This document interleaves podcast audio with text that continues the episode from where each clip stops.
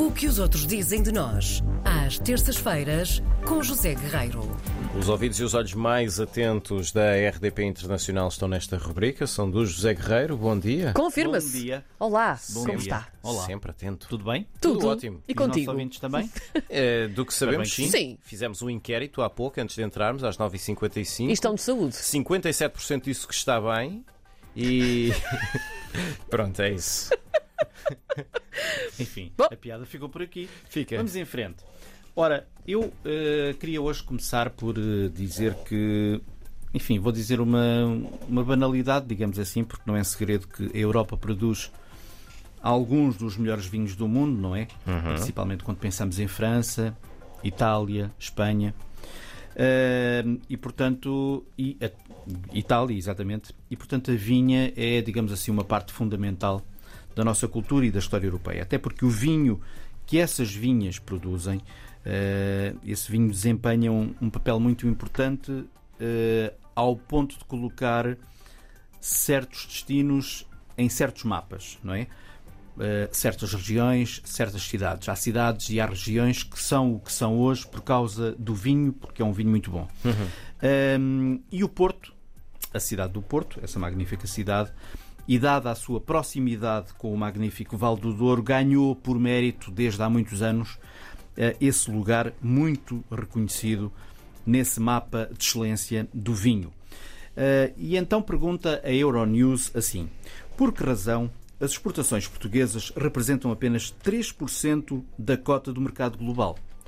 E, portanto, desta pergunta nasce uma belíssima reportagem, muito recente na Euronews, que pode. que tem um título, aliás, muito sugestivo. O título é, é- é este que eu vou agora, vou agora dizer.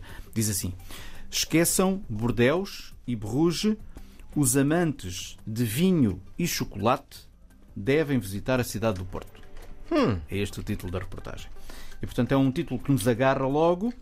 Eh, É uma história construída pela repórter Sarah Parker, que esteve 72 horas no Porto e em Gaia. Ficou encantada, sobretudo quando visitou o Museu Mundo do Vinho, em Gaia, e aprendeu que o que diferencia o vinho português é hum, a nossa cultura, a cultura do vinho em Portugal. Portanto, um know-how que se foi construindo ao longo de anos, de geração em geração. Enfim, presumo que seja assim também um pouco nos outros países, não é? Mas hum, esse know-how português que vai moldando a, a qualidade cada vez, cada vez melhor e o caráter do vinho português. E Portugal, escreve a repórter, é um país relativamente pequeno, mas a sua área total de vinhas é a quarta maior da Europa. Temos 340 variedades de uvas, portanto, de castas eh, cultivadas no nosso país e 240, pelo menos, são eh, castas nativas, são castas nossas Sim. portuguesas.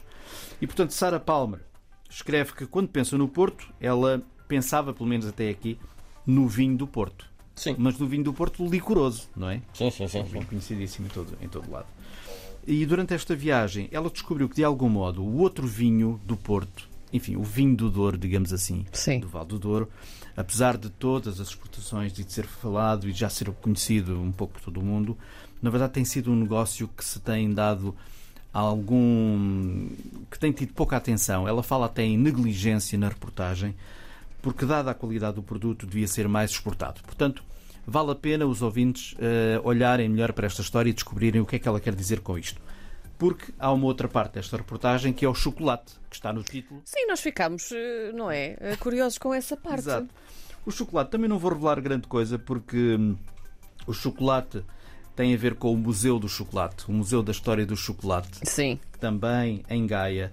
Ela diz que é de visitar, comer e chorar por mais.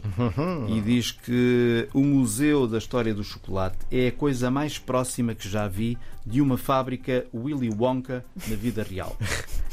Será que também lá tem uns homenzinhos pequeninos? É certo, diz ela, a complementar, Usam é palucos. certo, diz ela, que não há um rio de chocolate, mas creio que os visionários deste museu deviam prever essa possibilidade.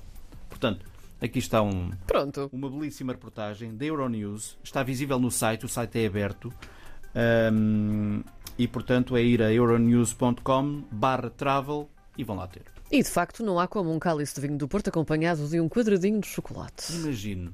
É coisa que nunca fiz por acaso. Mas olha que é gostoso e devias provar. E tu também. Vai acontecer. Olha, eu como dois quadradinhos de chocolate e deixo o cálice para ti. Pronto, assim Passas seja. cálice. Faço o Dividimos. cálice. Até para a semana, José Guerreiro. Até para a semana.